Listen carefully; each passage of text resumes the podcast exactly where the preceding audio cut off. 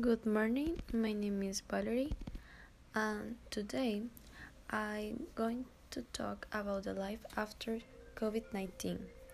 Regarding the social part, it will be difficult for people to become friends or relate a lot with people again, since for a long time in quarantine they were forced to have a social distancing. This means that we had to stay for at least one 1 meter 80 in length between one person and other. A way that had become common to talk with friends or family was through some type of technological device that allowed us to do so in a virtual way.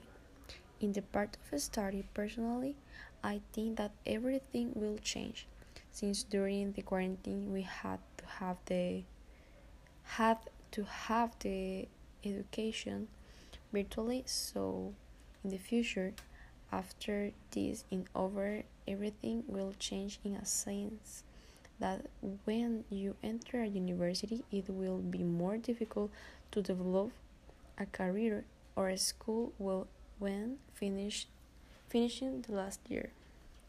This pandemic will bring great havoc to the economy of many countries it will cost to be from this more or less in a period of 3 to 15 years. The unemployment rate right now is, quite high and this is scary for the future. But in a more personal thought about what we are going through in 2020 and the quarantine is not so bad. It is a year that forces us to change the all that that we postpone for other things, to find ourselves as people and to know how to value that our lives was.